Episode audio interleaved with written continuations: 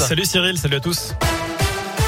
Et à la une, cette page qui se tourne à la fête du livre de Saint-Étienne. La commissaire générale Isabelle Rabineau en poste depuis 9 ans et la ville ont décidé de mettre fin à leur collaboration alors que l'événement doit se tenir dans moins de trois semaines. À saint le timing peut surprendre, mais il fait suite à une polémique qui est intervenue lors de la présentation de l'édition 2021.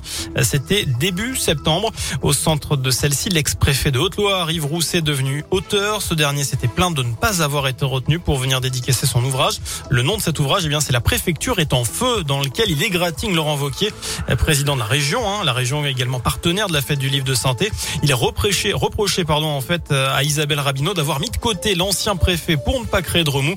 Euh, probablement la goutte d'eau qui a fait déborder le vase. Marc Chassot-Béné, adjoint à la culture. C'est évident que ce dernier sujet d'actualité euh, n'a pas aidé. Hein. Ça a peut-être cristallisé à un moment cette question-là. Ça nous a obligés à avoir cette discussion, sans doute, avec la commissaire de la fête du livre. Aujourd'hui, nous ne partageons pas de manière évidente la la manière d'entreprendre les relations avec euh, les partenaires de la fête du livre, quels qu'ils soient. On a pu voir parfois des heures ou des relations difficiles avec certains partenaires et, c'est la clé de cet événement finalement. C'est l'esprit de la fête du livre, sa philosophie. C'est une fête du livre, ça n'est pas un salon du livre. Et quand on constate finalement cette divergence de philosophie, eh bien je crois qu'il est temps finalement de divorcer à l'amiable, hein, c'est le cas, mais c'est bien un problème de fond qui nous a amené à cette décision. Et je crois que c'est une décision sage et raisonnable de part et d'autre. Et voilà, finalement, l'ancien préfet de Haute-Loire, Yves Rousset, sera bien présent à la fête du livre qui doit se tenir mi-octobre du côté de Saint-Étienne.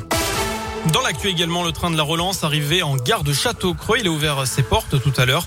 Il sera là également demain. C'est sa seule escale dans la région.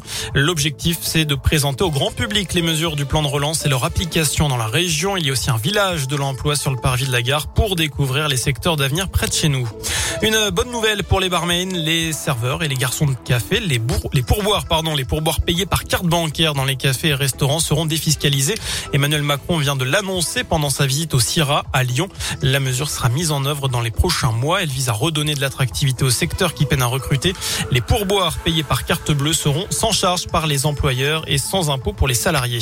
Une facture salée, très salée. L'épidémie de Covid a coûté entre 170 et 200 milliards d'euros à la France. Chiffre dévoilé hier par le ministre des Comptes publics, Olivier Dussault. Et d'ailleurs, est-ce que vous êtes pour le maintien des tests gratuits pour tous? C'est la question du jour sur radioscoop.com. Vous avez jusqu'à 19h pour répondre à cette question. Alors que Jean Castex confirme que les tests deviendront payants pour les non-vaccinés sans ordonnance.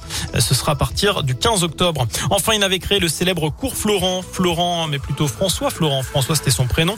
Est décédé aujourd'hui à Paris. Il avait 84 ans. Beaucoup d'acteurs ou de comédiens devenus des grands noms du théâtre et du cinéma sont passés par cette formation aux arts dramatiques et notamment Isabelle Adjani, Daniel Auteuil ou encore Guillaume Canet.